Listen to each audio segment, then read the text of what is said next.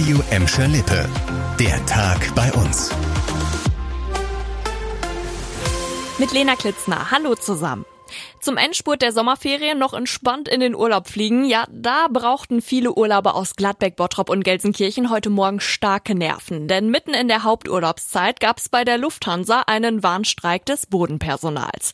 Es war davon die Rede, dass allein am Flughafen Düsseldorf bis zu 57.000 Urlauber davon betroffen sein könnten. Das sah also alles nach einem riesigen Chaos aus. Aber die Auswirkungen hielten sich dann doch in Grenzen. Sprecher der Airports Düsseldorf und Köln-Bonn meinten, es gebe nur Verspätungen und einzelne Flugausfälle. Bis morgen früh soll der Warnstreik noch gehen. Urlauber müssen aber noch bis Freitag damit rechnen, dass es etwas chaotischer am Flughafen ablaufen wird.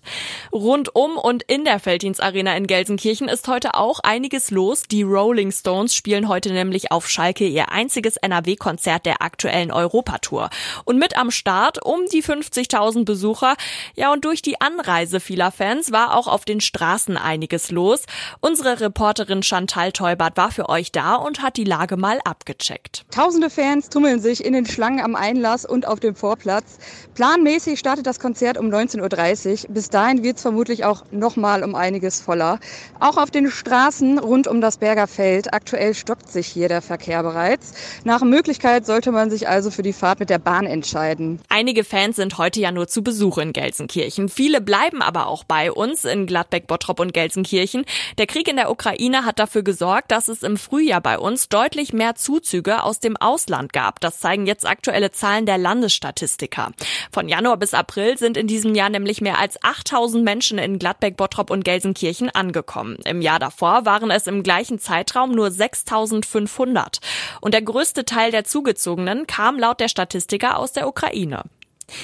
Was es weniger bei uns gibt, Krankschreibungen. Trotz Corona hat es bei uns im letzten Jahr nicht mehr so viele davon gegeben. Das zeigt eine aktuelle Auswertung der AOK. Bei den Versicherten in Gelsenkirchen lag der Krankenstand demnach bei 5,8 Prozent. Im Jahr davor waren es noch über 6 Prozent. Und auch in Bottrop ist der Wert leicht gesunken. Dadurch sind auch die Arbeitsausfälle zurückgegangen.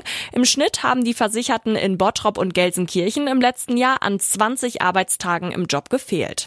Auffällig ist ist laut AOK, dass es deutlich weniger Krankschreibungen wegen Atemwegserkrankungen gab. Vermutlich, weil die übliche Erkältungswelle wegen der Corona-bedingten Hygienemaßnahmen ausgefallen ist. Zahlen für Gladbeck gibt es in der Auswertung nicht.